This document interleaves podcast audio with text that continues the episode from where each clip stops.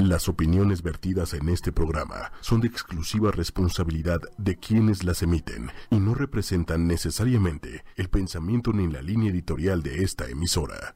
Hola, ¿qué tal? Muy buenas noches. Buenas noches a todos, ¿cómo están? Qué gusto verlos. Bienvenidos a esta nueva edición del programa Psicología de lo Absurdo. Tenemos un tema muy interesante, así que los invitamos a que compartan el vínculo de este video, ya que el tema está, está muy bueno, Diego. Pues la verdad es un tema muy interesante porque es de vanguardia y este y nos vamos a dar cuenta que también utilizamos las redes sociales y que también exponemos nuestra información.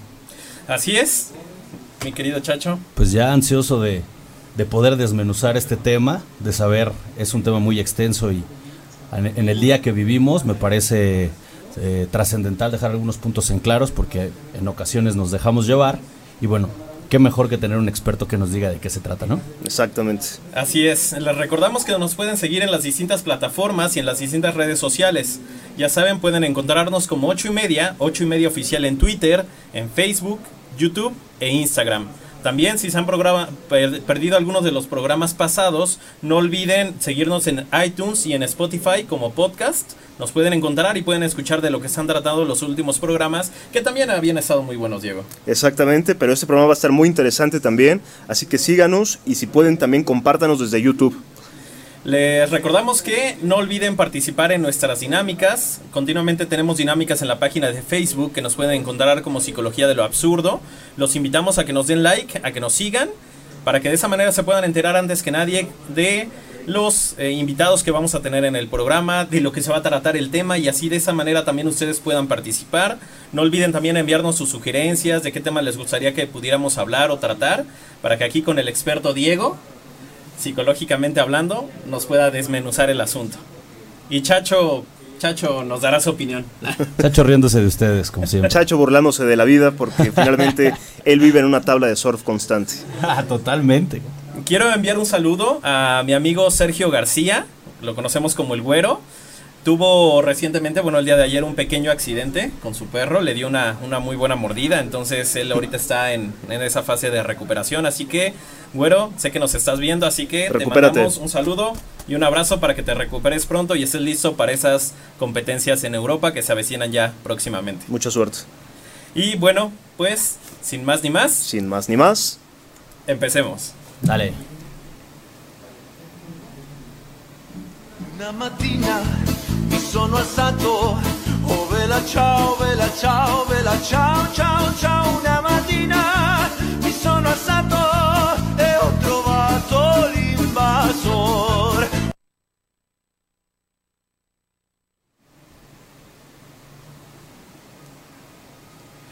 Y empezamos al ritmo de Belachao, sin duda, porque, bueno, tenemos que hablar de La Casa de Papel, necesariamente. ¿Tú eres fan de esta serie? Diego? Yo soy fan de la serie, fan de los personajes. Creo que todos compartimos la opinión de que Berlín es de pie a pa el mejor personaje. Es el mejor personaje, Totalmente. por mucho. Tristemente que ya, ya no está en el presente, pero lo podemos ver en el pasado.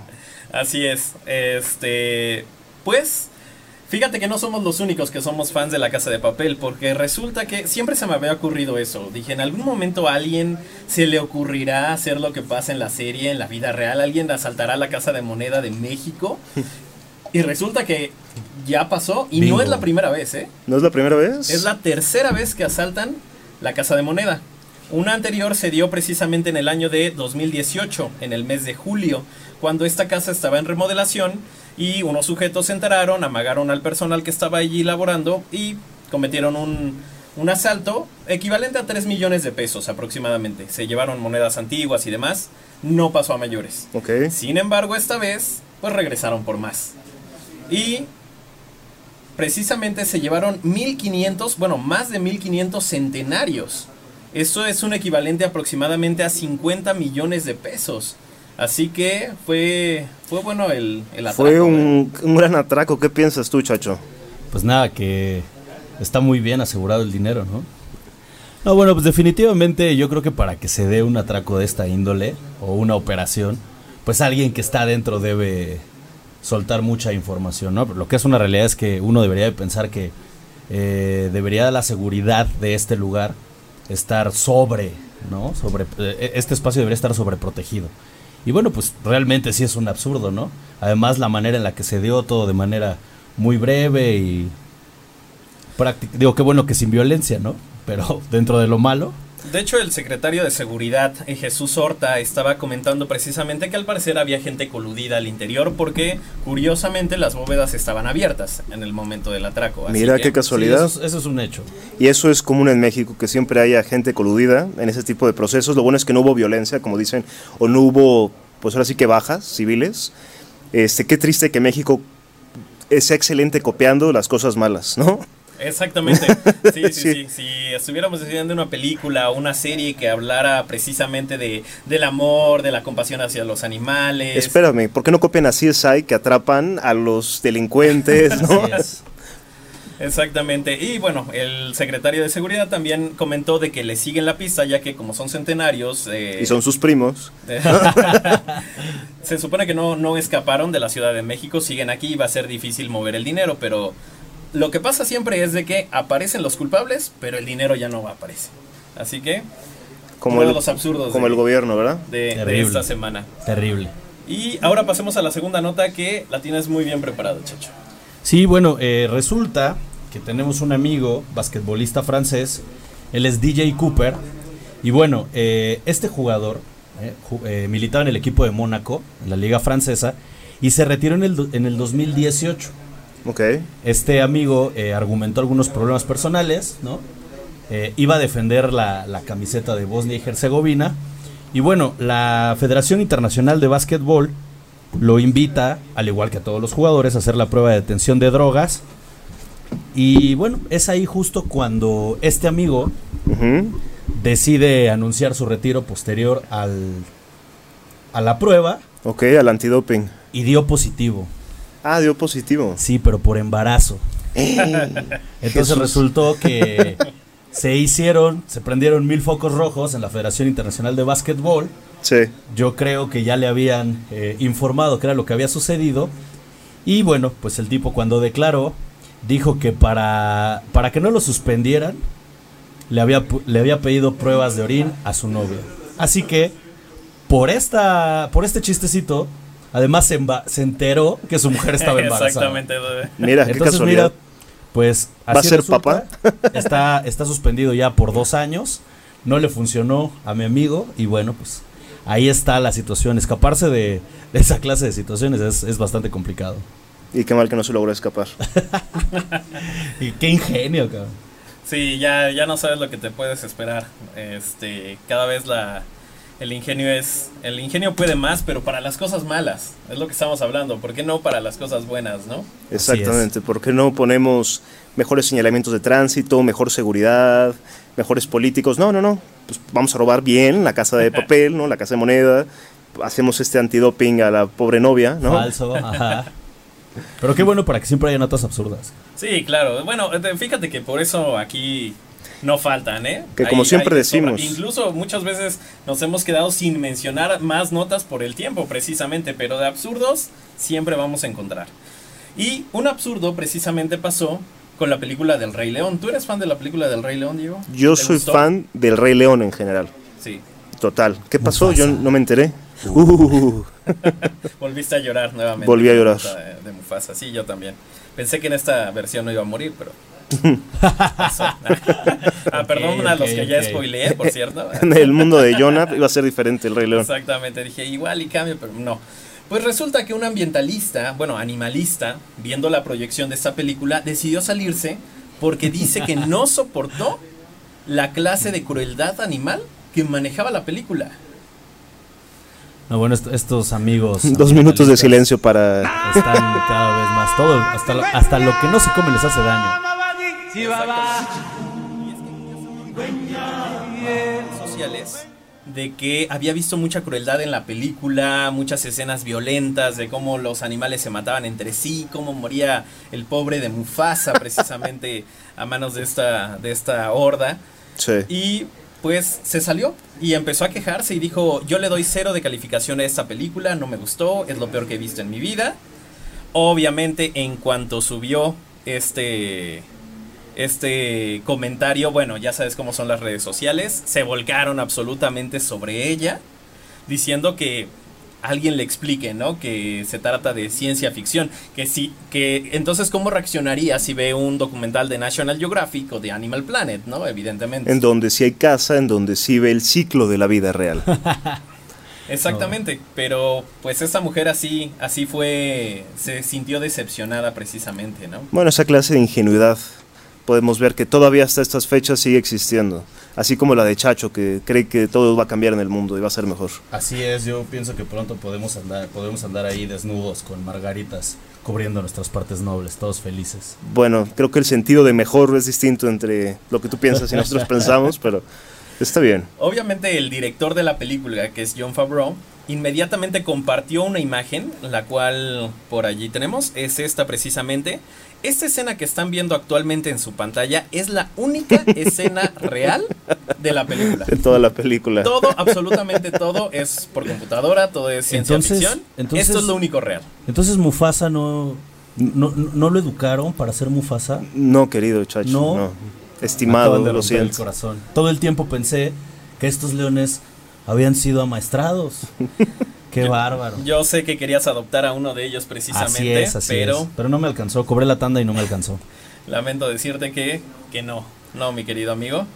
Bueno, pues espérense, tenemos otra nota muy interesante, que yo no sé si este reo en Brasil vio mucho Misión Imposible o La piel que habita, ¿no? Porque se quiso poner una máscara de mujer, haciendo, bueno, su intención era que los guardias pensaran que era su hija y poder salir de prisión.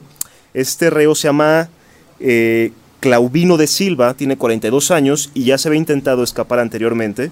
Le decían el, el pequeño o el chaparro o algo por- Bajiño. En, el bajío, el bajito. Ah, el bajito. El bajito. En portugués, precisamente. Y sí, eh, la verdad es que por las fotografías que, que estamos, que bueno, que vamos a ver realmente sí creo que alcanza No, no, es tu uno- tipo, Jonah. 1.20 de, de estatura. Es tu tipo, ¿eh? Es el tipo de Jonah, fíjense bien.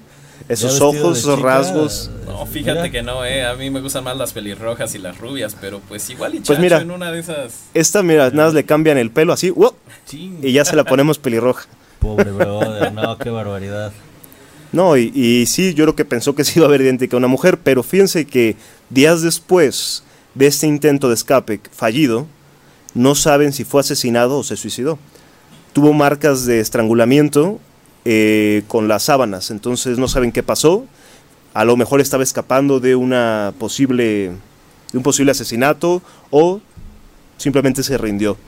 Pero qué absurda es la vida que intentan engañarnos. Bueno, ¿saben quién hubiera caído? La señora del Rey León.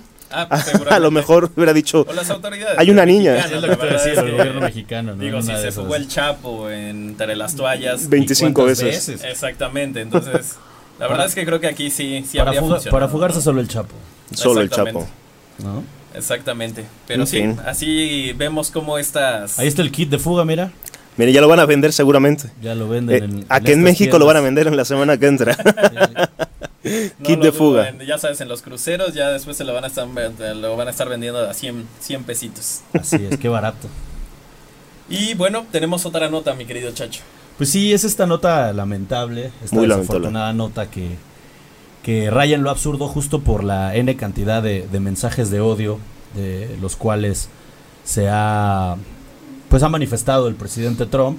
Sí. Y bueno, pues todos sabemos la tragedia que ocurrió el fin de semana en El Paso y toda esta eh, pues tragedia ¿no? que se suscita a raíz del tema fueron se habla mucho de la tragedia del Paso pero bueno eh, también hubo una una balacera en Dayton curiosamente ambos accidentes en en, un Walmart, en uno de estos centros comerciales que curiosamente son quienes venden las armas. Y bueno, pues es muy triste todo lo que está sucediendo. Al final rayan lo absurdo porque esta división y este mensaje de odio, todos, todos estos discursos racistas que ha llevado a cabo el presidente Trump, pues lo, lo han adoptado muchos eh, ciudadanos confundidos. Además de que, bueno, pues como lo hemos manifestado aquí en N cantidad de ocasiones, eh, la sociedad norteamericana pues, la consideramos un poco Más absurda que inestable. ¿no? inestable, sí, claro. Entonces, pues realmente todos estos mensajes se toman de una manera inapropiada. Y bueno, pues este chico de 21 años que ya tras la, la investigación eh, se encontraron textos que había dejado en ciertos portales de internet, mensajes como invasión hispana en Texas y otro que decía, si podemos deshacernos de suficientes personas, nuestra forma de vida puede ser más sostenible. Entonces, pues claramente aquí hay una, hay una situación eh, muy triste y es absurdo porque dividir, segmentar, señalar y sobre todo en esta sociedad pues nos lleva a esta clase de prácticas, ¿no? Y tan absurdo como también eh, la venta de armas en un centro comercial que además manifestaron que no van a dejar de vender armas. O sea, todavía la situación no les parece lo suficientemente grave y a mí me parece ya muy triste, muy delicado, no sé qué piensan ustedes. Sí, claro, y es que aparte, como noticia de última hora, también se menciona que el día de hoy, cuatro personas más y dos eh, personas heridas y cuatro muertos, precisamente por nuevamente una serie de apuñalamientos en el sur de California. Entonces, con estos mensajes de odio se siguen presentando ese tipo de situaciones que son terribles y que siguen pasando. Y mientras tanto, el presidente Donald Trump estuvo iniciando una campaña de detención de migrantes. Entonces, qué incongruencia. El día martes también hubo una balacera en un Walmart en Luciana. Sí, hubo, de- hecho tres atentados. A mí lo que me sorprende es que en pleno siglo XXI, en donde ya la información está en su máximo esplendor, este, me causa conflicto que la, deje- la gente se deje manipular de esta forma. ¿Cómo una persona puede guiar nuestras vidas de esta forma en donde si él nos dice blanco, todo lo vemos blanco, si nos dice negro, todo lo vemos negro, o sea, pierde, pierde la población la capacidad de ser un individuo, de pensar y de racionalizar las cosas por sí mismo. Entonces nos convertimos en borregos, nos quejamos de los animales, nos creemos superiores, pero al fin y al cabo somos peores porque tenemos más herramientas y, ni siquiera las usamos de forma adecuada, que finalmente lo que necesitamos es desarrollar la empatía.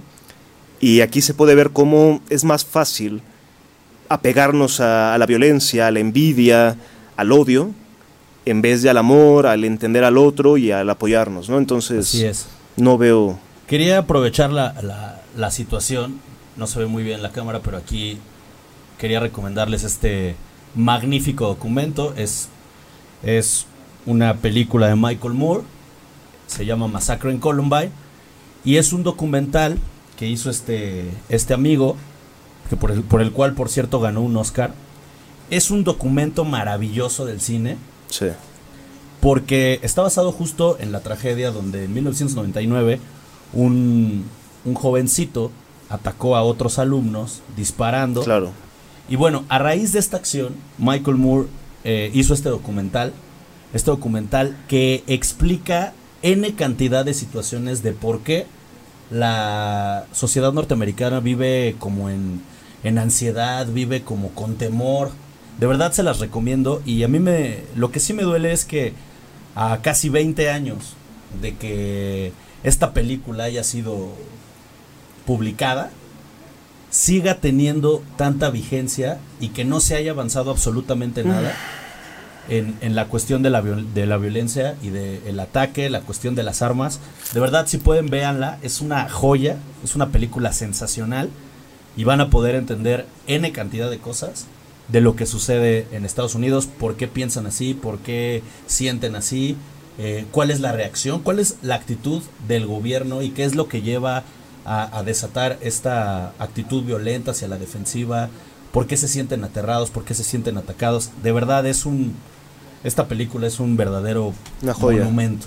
Recomendada. Lamentablemente es que esta sociedad se está volviendo muy violenta. Ya estamos hablando, este es el caso de lo que se presentó en Estados Unidos bajo ciertas circunstancias, pero también aquí en México se presentan ciertas situaciones que ya no sabes ni siquiera cómo va a reaccionar la otra persona, reaccionan de una manera muy violenta, hay como un- una especie de ambiente de odio, de ambiente de coraje, de desquite, de frustración, y eso se va a dar en la siguiente, como se dio en la siguiente nota, ¿no es así, digo? Así es, pues bueno, tenemos otro, otra lady, ¿no? Precisamente de moda, que no pudo resolver su conflicto de otra forma más que de forma violenta. Y En- precisamente tenemos el video. Ah. Este, así que vamos a ver el video de lo que pasó con, con Por esta favor. que apodaron como Ven Lady esta belleza. ¿Querías, cabrona? Bien,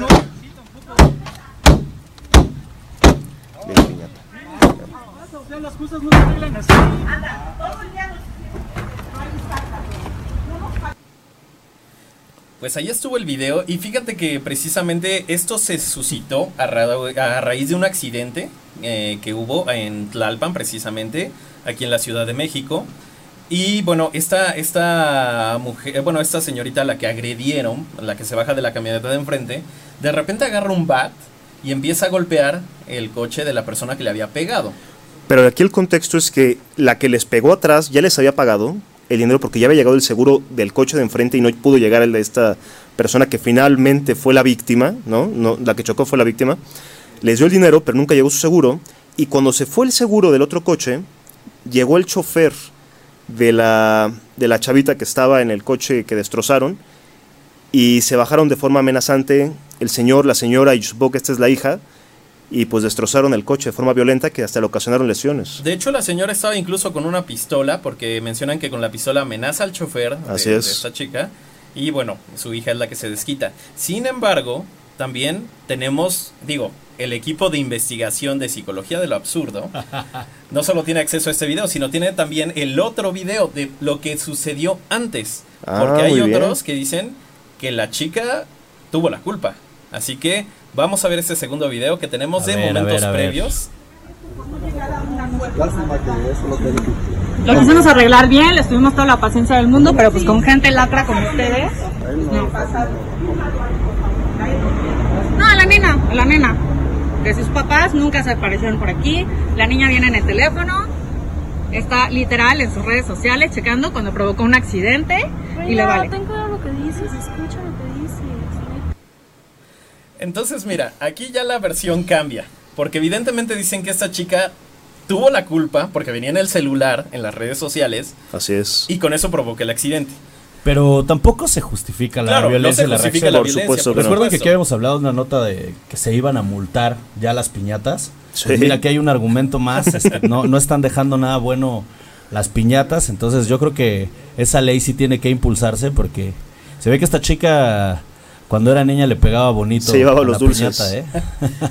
Pero evidentemente es, es esa parte de donde, donde te terminas confundiendo, ¿no? Porque si bien no se justifica la violencia, lo que estas personas acusan es que la primer chica es menor de edad. Ok. Entonces, no entiendo cómo traía el coche. Pero encima Absurdo viene, en el, tras absurdo. viene en, en el celular, con eso provoca el accidente, y después, en lugar de hacer frente a lo que había cometido y todo eso, se pone a ver las redes sociales.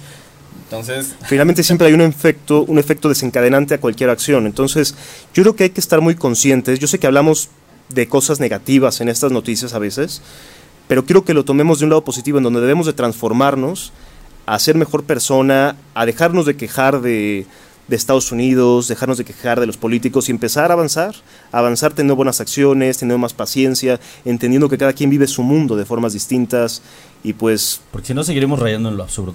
Exactamente, y vamos a tener que llevar todos bats de metal. Exactamente, y tenemos una foto de cómo quedó esta chica precisamente, porque después de que pues dan el batazo contra el cristal, pues todos los vidrios le botan en, En la precisamente en la cara y este pues es menor de edad, evidentemente. La violencia únicamente y- genera más violencia. Así es. O sea, si no hay ecuanimidad y si no hay diálogo, pues únicamente pueden ocurrir esta clase de cosas. Así es, así es. Entonces, y precisamente parte tiene que ver, mira, aquí tenemos Oh, la, bueno. la imagen de cómo quedó esta chica de 17 Tristísimo. años. Tristísimo por todos lados. Así es. Y en algún programa, Diego, yo creo que deberíamos hablar precisamente de cómo se da este fenómeno de las ladies, los lords, porque no dudes que un mucho día, gusto. Que un te- día veremos un programa, un este ahí en Twitter de Lady Chacho, Ah, o, sí. este, Lady ocho y media o algo así. Lo ¿no? veo súper complicado, soy un ciudadano muy responsable. Muy bien, eso me da gusto. Se nota, chacho, se nota. Te agradezco. Más ¿Qué con- tomas? ¿Qué tomo? No les puedo decir, pero es transparente, así que asuman que es agua. Yo, yo me imagino que es ron blanco. Y pues ahora sí vamos a pasar al tema central del programa y pasamos a la siguiente sección. Ya, lo llamo, ¿no? No, no sé. Vamos a como que. Absurdas realidades.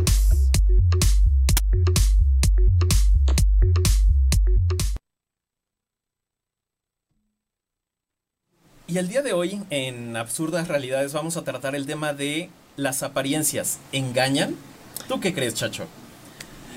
Yo, Chacho, por allá, mira. Sí, la- Chacho, ahí, ahí te, Diego. ahí te engañó la, la apariencia. Las apariencias. Híjole, pues yo pensaría que desafortunadamente, y de nuevo hablando de, de cómo pensamos de manera social, sí, aunque yo creo que no es lo apropiado. Creo que hoy en día esta clase de situaciones, todas las prácticas que vemos, eh, justo tienen mucho que ver con, con esa situación de apariencias. Yo creo que debemos enfocarnos en lo que la gente siente, lo que la gente sabe, lo que la gente quiere decir y lo que la gente piensa. Y deberíamos ya de quitarnos este, para mí, arcaico razonamiento de cómo te ves, te tratan, eh, esta clase de cosas. Yo creo que cada quien debe de sentirse a gusto, cada quien debe verse como mejor le, le parezca, siempre y cuando no afecte a terceros. Y creo que este es un buen momento para que empecemos a pensar y a valorar lo que la gente es y lo que la gente sienta, más allá de cómo se ve. Finalmente vivimos en una sociedad de falsedad, en, don- en donde buscamos complacer más las necesidades eh, corporativas, de las empresas, de las instituciones, incluso de, las, de los núcleos sociales que nosotros queremos convivir. Y entonces buscamos exponernos de una forma pues, más superficial, eh, errónea, una falacia social que pues yo creo que tenemos hoy un profesional que nos puede explicar el por qué las redes sociales están ahora sí que en la primicia de la falsedad social. Sin duda. Pero fíjate que también estaba viendo una noticia eh, recientemente acerca de un atleta que ganó ahora en los Juegos Panamericanos. Este atleta se llama Kevin Berlín, que es un clavadista. Es un clavadista veracruzano. Él gana la medalla de oro cuando nadie pensó que lo podía ganar. No era el favorito. Entonces de ahí viene el tema de las apariencias engañan realmente. Por supuesto. Sin embargo, algo importante a destacar en esta noticia es que al final, cuando él le hacen una entrevista acerca de qué sentía y todo eso, él reconoció que era flojo.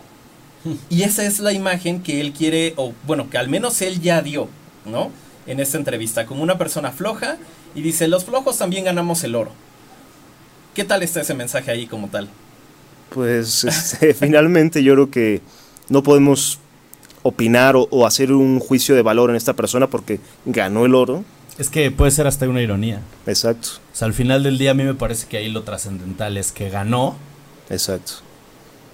Y- vamos a, y vamos lo- a ver y- el, video el- de la entrevista precisamente ver, vamos a eh, darle. para, para ver lo que, lo que él mencionó. La verdad no, yo soñaba ir a los Juegos Olímpicos, pero la verdad yo no soñaba en estar en Tokio eh, por cosas que me están diciendo de que, de que no puedes, de que solo ganas por suerte o que eres muy flojo. Y la verdad yo no sé por qué dicen que, que si eres flojo no puedes lograr algo. Yo creo que la verdad sí, sí soy flojo. ¿En qué eres flojo? en, en que me tienen que estar arreando, me tienen que estar diciendo tienes que hacer esto y hacer esto y así.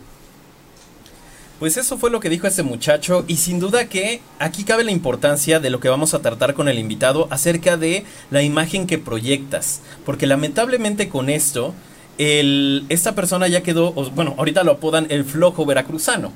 Entonces, no creo que esa haya sido la imagen que él haya querido dar, sin embargo, fue la imagen que con su actitud, con su manera de responder, terminó eh, estigmatizándose en e- bajo este estereotipo como tal, ¿no? De, de una persona floja cuando creo que realmente hasta su mamá salió a decir que no lo es.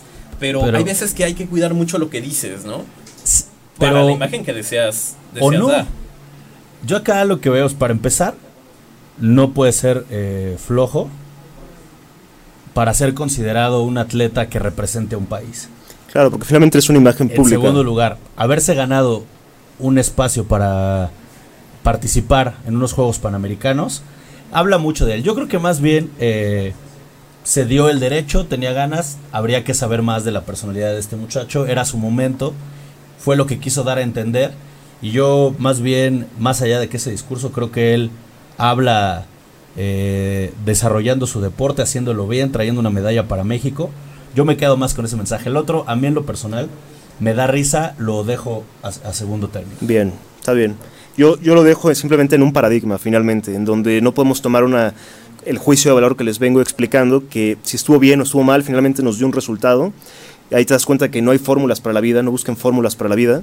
Y este, pues este muchacho lo demostró. Finalmente hay claves del éxito que se viene conforme el desarrollo de los hábitos y del trabajo constante y hay gente que nace con talento. Entonces hay que aceptar también esa ¿También? vicisitud. Puede ser. Pero bueno, pues ahora sí vamos a pasar a nuestra última sección y con nuestro invitado precisamente que tenemos para esta noche. Así que Esta noche, en mitos y realidades.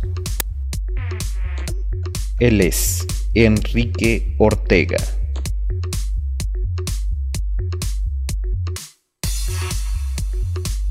Nacido en la Ciudad de México, Enrique Ortega es diseñador gráfico y maestro en imagen pública por el Colegio de Imagen Pública.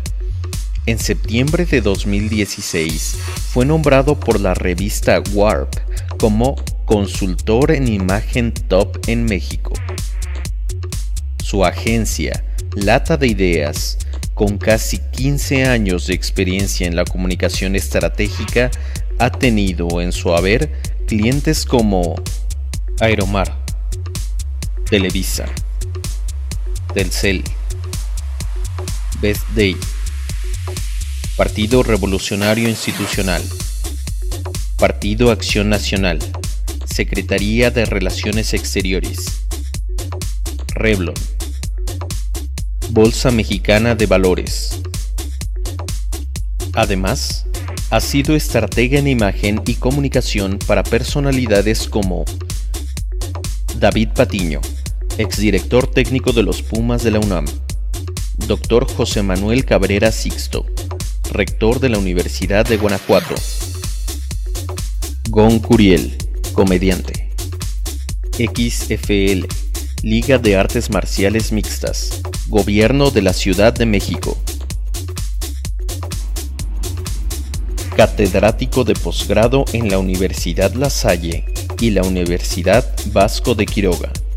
Coordina el módulo terminal del Máster en Comunicación Digital de la Universidad de Cantabria, en España, y es titular de la sección La realidad en la red en el programa del prestigioso periodista Ricardo Rocha, en Telefórmula. Esta noche, en el estudio, él es Enrique Ortega. Aplausos, por favor, para Enrique. Qué bonito, qué bonito. bienvenido Enrique. Estamos de manteles casa. largos. Gracias, muchas gracias, no, hombre, un honor y un gusto estar aquí. Qué bueno que estés con nosotros, Un Enrique. gustazo. Oigan, aquí este chismeando también de lo del tema del chavo de los deportes, de las medallas de los panamericanos. Eh, digo, si hay un tema de imagen ahí detrás muy fuerte, creo yo, porque eh, esa declaración solita le puede costar su participación en los Juegos Olímpicos próximos. Nada más esa declaración. Porque eh, recordemos que no solamente es los resultados, las medallas, por supuesto que es importante, el talento sin duda tiene que estar ahí. ¿Qué pasa con los patrocinios? Por Las supuesto. marcas se van a querer subir a una per- con una persona que diga, no, pues yo, es- yo la verdad es que soy flojo.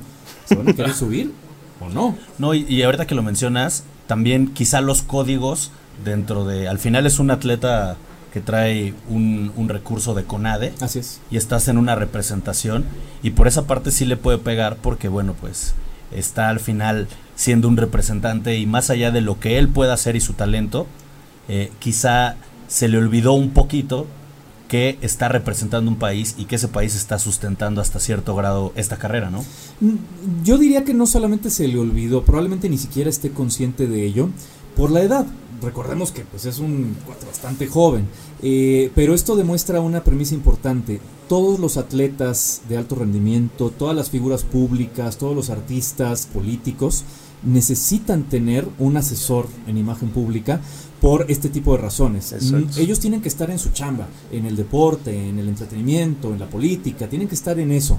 Y los que estamos nosotros backstage moviendo los hilos, pues tenemos que estarlos haciendo conscientes de todas estas cosas. Claro. Eh, eh, volvemos al punto, no, no, no, no, ahora sí que no tiene la culpa el indio, ¿no? Aquí en este punto es eh, necesario hacer la reflexión de qué tan importante es hacer declaraciones o no. Y ahí, si hubiera tenido un consultor de imagen detrás que le hubiera dicho, oye, pues ya sabemos cómo eres, ya sabemos que esa es tu esencia, pero no tienes que ser brutalmente honesto. Hay cosas que tienes que callar, que tienes que tener filtro, y es concientizarlo. A lo mejor, insisto, él no está consciente de esa realidad. Claro, es parte del discurso que debemos de proyectar como una imagen finalmente pública, en donde no solamente estamos representando un país, sino también hay jóvenes que bus eh, aspiracionalmente buscan ser como un deportista. Así es. Entonces, si les dicen, yo no me esforcé para llegar aquí, es como esta imagen que tenemos de nuestros gobernantes de que yo no tengo preparación y estoy aquí. Yo tengo otros datos. Exactamente. No, no, no, es que por ejemplo, a mí, ahorita hablaban de que asesoré a David Patiño, tengo el honor de sí, todavía seguir asesorando a David Patiño, todavía trabajamos muchas cosas juntos, esperamos en breve estar otra vez en algún equipo de, de primera división. Y una de las premisas con, con David era esa, ¿no? Este, desde el principio, cuando tengas un partido donde el arbitraje te tocó, que te guillotinó y perdiste el partido porque no te marcaron un penal o te lo marcaron en contra cuando no debían, etcétera, nunca hables mal del árbitro. ¿Por qué? Porque tú no hiciste también como director técnico nada para que en lugar de que fuera 1-0 y ganaras el partido, en lugar de 1-0 fuera 7-0 o fuera Por 9-1, supuesto. ¿no? O sea, eh, aquí lo que nosotros necesitamos es también afrontar nuestras propias responsabilidades y eh, no culpar a otros, que Diego creo que tienes en ese sentido absolutamente toda la razón, ¿no? Entonces, son discursos, hay algunos directores técnicos donde les funciona muy bien ese discurso de, de culpar a otros y decir el árbitro me ganó el partido, porque también la esencia no solamente del técnico, sino del equipo donde están, es muy así y se les perdona porque eso es lo que su, su afición está, bus- está buscando y hablo específicamente del caso del Piojo Herrera, ¿no? Que se la pasa peleándose y diciendo que el árbitro y todo eso, pero es algo que se espera de él y es algo que se esperaría de un técnico del América, por eso es que evidentemente se plantea que están muy unidos. Pero no necesariamente es lo mismo con el técnico de los Pumas que representa a una universidad nacional donde uno de los valores es la rectitud. Fíjate que coincido contigo absolutamente, hasta parecía que nos hubiéramos puesto de acuerdo. Y no, ¿eh? Hoy en día, que no. hoy eh, el técnico de los Pumas es Mitchell, este jugador, este exjugador de la Quinta del Buitre. Escucharlo hablar es un poema. Sí, claro. Es, un, tipo, ecuánime, es un tipo más allá de la cancha. El mensaje que tú ves cuando se para frente a un micrófono, la manera en la que viste, el discurso, ¿no? Yo lo veía y a mí desde que llegó, incluso lo vi en una mesa a debatir con Hugo Sánchez, hablaban de dirigir al Real Madrid, el, el discurso de, de Mitchell sumamente prudente, sumamente ecuánime. Así es. Y hablando de fútbol, que ahora es un negocio, por ejemplo, yo admiro muchísimo la manera de conducirse, y creo que es trascendental, por ejemplo, de Guardiola. Por la clase de- de- del equipo al que dirige, la clase de inversión que hay. Yo creo que Miguel Herrera es un buen técnico hablando de fútbol, pero el paso que no da es justo por su imagen. Por, por agarrarse a trancazos con un aficionado, Por por, matar el, el respeto a otro entrenador, porque se para enfrente de un, micro- de un micrófono y culpa a todo el mundo. Y tú ves a Guardiola, y bueno, el speech, eh, la verdad es que ya me había pasado el fútbol mexicano. Por ejemplo, eso yo veía con Matías Almeida y hoy lo veo con Michel. Y de verdad, déjate de hablar de fútbol.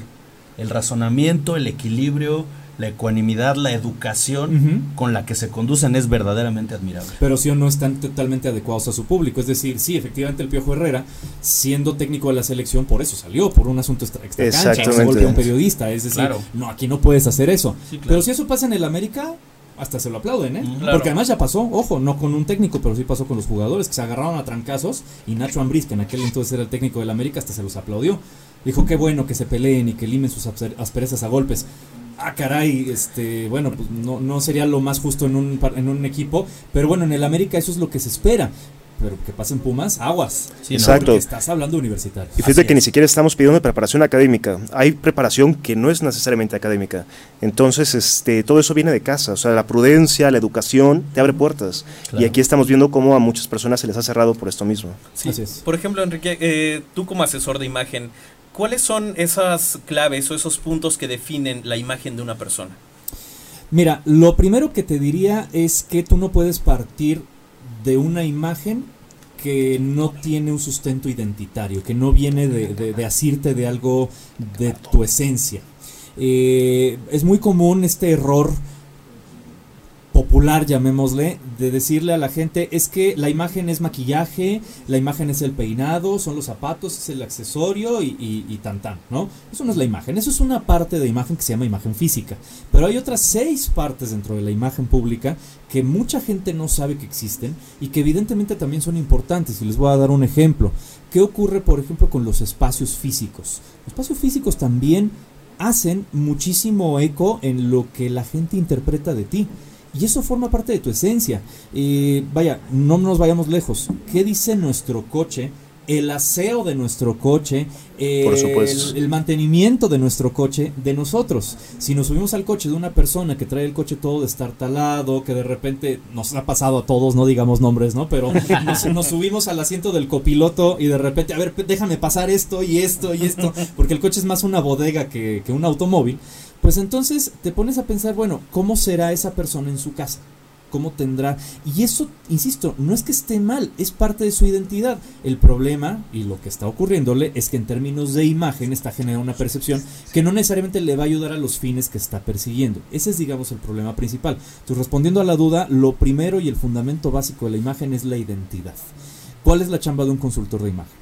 Tomar las cosas buenas y las cosas malas, así son dos canastas que todos vamos a tener. Hasta la Madre Teresa de Calcuta tenía unas partes malas, definitivamente, ¿no? Entonces lo que vamos a hacer, la cosa, la canasta de las cosas buenas las vamos a poner en un pedestal con foquitos de Navidad y fuegos artificiales para que todo el mundo las vea. Esa es mi chamba, que la gente se clave en eso. La canasta de las cosas malas las voy a poner abajo de un tapete. ¿Eh? No se las va a comer el tapete mágicamente, ni se van a desaparecer. Ahí van a estar. El primero que levante el tapete las va a ver.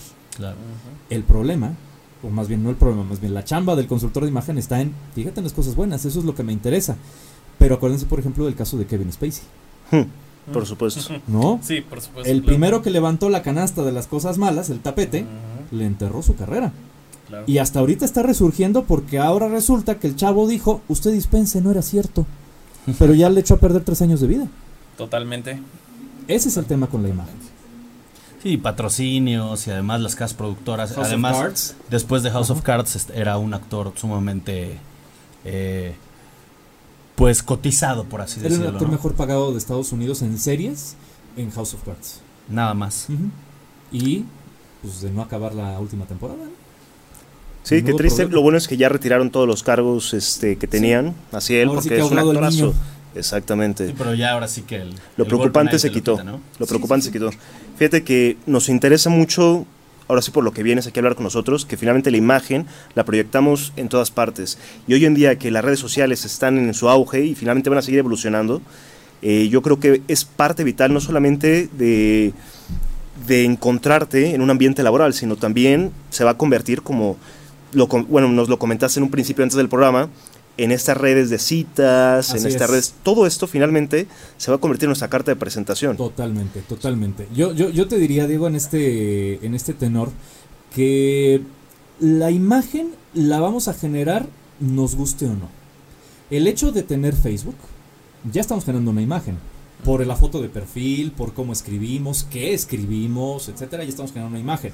Las redes de citas, por ejemplo, Tinder, este, Bumble, este, Grinder, dependiendo de cada uno, este, las características y los gustos, ¿no?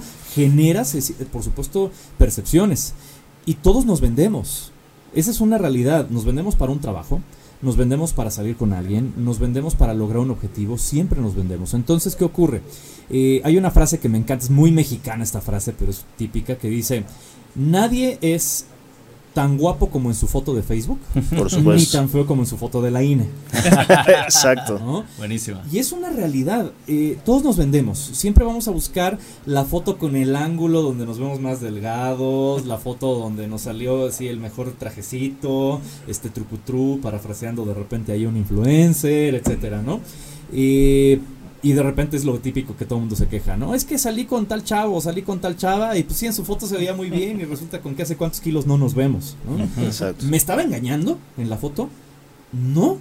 ¿Por Porque si es su foto, vaya, si es foto de alguien más, sí, eso sí es un engaño vil. Pero si sí es su foto y únicamente está tocada desde un ángulo donde le es favorable, Claro. donde le es halagüeño, pues es el equivalente a poner maravillas en tu currículum del trabajo. Exactamente. Nivel de inglés, 100%. Ajá. 80% no, escrito. No hablas español al 100%.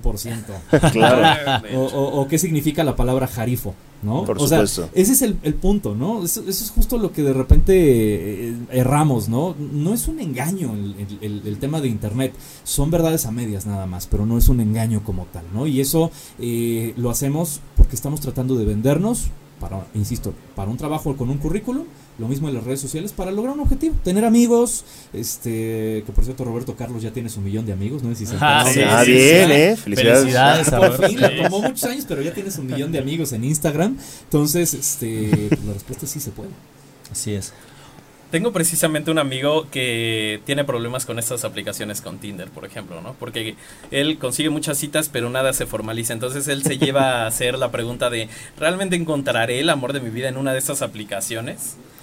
Sí hay, sí hay realidades donde yo, yo conozco perfectamente gente que se ha casado, deja tú que anden, que, que se haya casado por temas de, de haberse conocido en una red social. Eh, pensemos en las redes sociales como un microcosmos. Las redes sociales de algún modo no son ni de Venus ni de Marte, son gente que podrías haber conocido en la calle, lo único que hiciste fue utilizar una herramienta para facilitarte el trabajo. Pero el principio básico es el mismo. Cuando tú empiezas en una fiesta a ligarte a alguien y le sacas el número de WhatsApp y se ponen de acuerdo para salir y todo, y resulta con que pues la química no se da, pues vas a otra fiesta y intentas lo mismo. Y vas a otra fiesta e intentas lo mismo hasta que pegue, ¿no? Resulta con que ni siquiera la conociste en una fiesta, la terminaste conociendo en la oficina. Entonces es un poco lo mismo en las redes sociales. Eh, de algún modo no es magia. Necesitas este, besar mil sapos para encontrar al príncipe azul. Por supuesto. Pero. Sea en las redes y en la- o en la vida, ¿no? eh, sea en las redes y en la vida. O sea, insisto, son microcosmos de la vida real. Nada más. Eh, eh, yo creo que más bien ahí lo que tenemos que ser es muy cuidadosos de también con quién salimos, a quién citamos y también qué percepciones generamos nosotros, pero también qué percepciones está tratando de generar la otra persona. Porque también es una realidad que en la primera, segunda cita todo es miel sobre hojuelas. No, hombre, yo soy la persona más maravillosa, yo no sé qué, yo soy un hombre de familia y, y mis papás los adoro y no sé qué. Ajá, por ahí de la sexta, séptima cita ya, este, pues ya, ya no es tan maravilloso el asunto. Insisto, es parte también de lo que vives en la vida real. Fíjate que me parece muy conflictivo en cierta parte este hecho de modificar los perfiles a la conveniencia porque empieza a haber como un como un trastorno de autoconcepto en donde si estás vendiendo la parte que no te está causando conflicto emocional a ti mismo, no solamente en tu currículum, no solamente en las redes sociales o en las redes de ligue, sino ya en todas partes, y al momento de enfrentarte a una realidad, te destrozas anímicamente porque llegas con otra persona y, y te pones nerviosa, ya, ya no estás a la distancia en donde estabas anteriormente, Ya es la cruda verdad. pierdes ciertas herramientas emocionales para socializar. Entonces, no digo que esté mal, finalmente yo creo que no es culpa del arma, sino de quien la usa. Es correcto. Entonces, yo creo que hay que tener tal vez otro tipo de herramientas para fortalecer también lo que se va perdiendo con esta comunicación nueva de las redes sociales. Estoy de acuerdo contigo, Diego, y sobre todo tú como psicólogo lo sabes perfectamente. Eh, el hecho de no tener de frente una persona, de tener una herramienta como es una red social, un celular, y olvidémonos de Tinder y olvidémonos de Bumble, WhatsApp. Sí. Cualquier elemento donde no tienes a la persona de frente, sino la tienes a través de un aparato, te empodera. Y te atreves a decir cosas que no necesariamente le dirías de frente. Yo en mis clases con mis alumnos, yo eh, como lo citó la cortinilla, eh, he dado clases muchos años en varias universidades, actualmente estoy en la Salle y siempre cada generación le digo a mis alumnos que antes de darle enviar a un mensaje en Twitter o en Facebook, primero lo lean antes de darle enviar y analicen qué repercusiones puede llegar a tener. Yo sé que puede sonar muy cansado, ay, ya lo escribí, ya me costó trabajo, ya lo que quiero es enviarlo. Sí, pero es que muchas veces no pensamos a quién estamos o podemos dañar con ese mensaje, incluyendo a nosotros mismos. Claro. ¿No? O sea, ¿qué pasa, por ejemplo, si nosotros estamos diciendo algo de alguien sin arrobarlo? Es decir, fulanito de tal, este es un idiota, ta ta ta ta, ta ¿no? Enviar, ¿no? Y de repente uno de las personas que conocemos, amigos, enemigos, etcétera, ve ese Twitter lo cacha Screenshot. y luego, deja tú el screenshot, ahora automáticamente lo arroba a la persona a la que lo está dirigiendo. ¿cómo vas a quedar tú en términos de percepción? Claro. Pues de entrada como una persona hipócrita, como una persona doble cara, como un buchón, ¿no? Que no tiene realmente como pantalones de decir las cosas de frente y eso va a hablar más mal de ti que de la persona de la que estás hablando. Exacto. Ese es el problema básico, nos empoderamos por una pantalla y entonces no somos totalmente conscientes de lo que estamos diciendo. En la vida real no pasa así. Yo siempre le decía a mis alumnos en el sexenio pasado, ¿cuántos de ustedes no han no le han este dicho idiota a Peña Nieto cuando era presidente, no? Este en alguna ocasión en Twitter. No, pues todos, ¿no? 90% del grupo siempre levantaba la mano. No, pues sí, sí, es que sí lo es. Y si lo tuvieras de frente le dirías, Enrique, ¿eres un idiota? Pues probablemente no. O sea, por ahí había uno aventajado que sí, yo sí se lo diría, ok, uno del 90% que dijeron que, en redes sí se lo habían, habían Sí, dicho. exacto. No te, no te sientes con la confianza de decirlo de frente. Ese es el problema. Y fíjate que ahorita que mencionas esto de los mensajes que son muy concretos, en donde ya la persona a la hora de comunicarse físicamente con otra pierde la capacidad de abstracción, de entender lo que puede entender la otra persona o de lo que está proyectando de sí mismo. Yo este, trabajo con muchos adolescentes y he dado clases con esos chicos y me he dado cuenta que ya las generaciones, esta generación que lo hablamos en el programa pasado, la generación Z, que es la que lo sigue a los millennials, han perdido muchas herramientas de lenguaje, de pensamiento abstracto, de capacidad de empatía, precisamente por ese tipo de cosas, porque ellos ya no se manejan como un todo, sino con mensajes concretos. Y entonces ya ellos no son el deportista que también es sensible, que también es ligador, no. Él, unos lo conocen por el deportista. Y otros, ¿a poco es deportista? No, pero pues es, es el bebedor, ¿no? O- y entonces ya se pierde la identidad de la persona. Casi, casi adjetivos calificativos etiquetados, Etiquetas. ¿no? Exacto. Cuando estamos en, la, en, la- en el contexto del buenondismo y de no hay que etiquetar a las personas, bueno, pues resulta con que la generación que viene es justo la que etiqueta, ¿no? Es, es interesantísimo esa divergencia porque además así funciona el mundo, ¿eh? Yo siempre, digo, mejor Diego, tú tendrás mejor los datos o más actualizados que yo, pero eh, ¿cuánto tarda una persona en generarse una primera impresión de alguien? Segundos. O sea, yo puedo ahorita, o- o alguien podría atravesarse aquí a la cámara y las personas que nos están viendo ya formarse una idea de la persona que se atravesó nada más por esos breves instantes en los que se atravesó. Me cae bien, me cae mal, este, qué naco que se atravesó, etcétera. O sea, podríamos nosotros generar esos juicios de opinión. Y es triste porque es de 4 a 7 segundos. Exactamente, imagínate eso, ¿no? O sea, es listo, ya generé una ya primera impresión. generaste- Fíjate que, Sí. perdón, No, te me adelantaste. Yo te quería preguntar, así, con toda tu experiencia y con todo lo que implica la imagen, todos los términos que últimamente se han dado y todas las situaciones que, que vemos en las redes sociales, para ti, para ti, si nos pudieras dar la definición o tu percepción acerca de esta palabra que empleamos todo el tiempo hasta para ofender, naco. Naco. Ok. Em, yo te diría que es un poco como lo que está ocurriendo en el contexto ac- actual de los chairos y los fifis. Te diría que es un poco lo mismo. Volvemos al asunto de las etiquetas, ¿no? Eh, son estigmas o son palabras que utilizamos para sí, etiquetar a las personas con ciertas características físicas y de actitud. Es interesante la pregunta que haces porque es un ejercicio que yo en una universidad en la que le daba clases a los chavos antes este, en una licenciatura, en la, en la licenciatura de entretenimiento, yo les ponía el ejercicio. A ver, denme el estereotipo, así las características que ustedes se imaginan de un naco. ¿Y qué me decían? Me decían, no, pues es un cuate este, sucio. Es un cuate que este, se viste mal. Es un cuate que trae el cabello largo, que trae un mal corte, así tipo el Víctor, el de los programas de tele, ¿no? Este, que, que no sabe hablar, que es pi, pi, pi, pi, ¿no? Este, que anda con su jersey de, del América y sus pants y zapatos, ¿no? Y así, o sea, te van diciendo eso y eso y eso y eso. Le digo, ok, perfecto, va, esa es la definición que ustedes me están dando, Naco. Yo no estoy metiendo mis manos, eso es lo que ustedes me están diciendo. Ok. ¿Significa entonces que todo lo que ustedes me están diciendo implica que una persona por no tener dinero automáticamente es naco? No, profe, ¿cómo cree? Y entonces por lo tanto una persona que tiene dinero no es naco? Y se quedan pensando y dicen, no, sí, sí hay personas con dinero que son nacos. Entonces ya no estás, ya se está saliendo del estereotipo del que ustedes me están diciendo. Bueno, sí. Digo, es que ahí está el tema. O sea, nosotros, el, el mundo funciona a partir de eso, de pequeñas imágenes mentales que vamos haciendo sobre, sobre la vida, sobre las personas que nos vamos atravesando, ¿no? Y una de ellas es el estigma de los nacos, pero la- el mismo estigma te podría decir acerca de los gamers.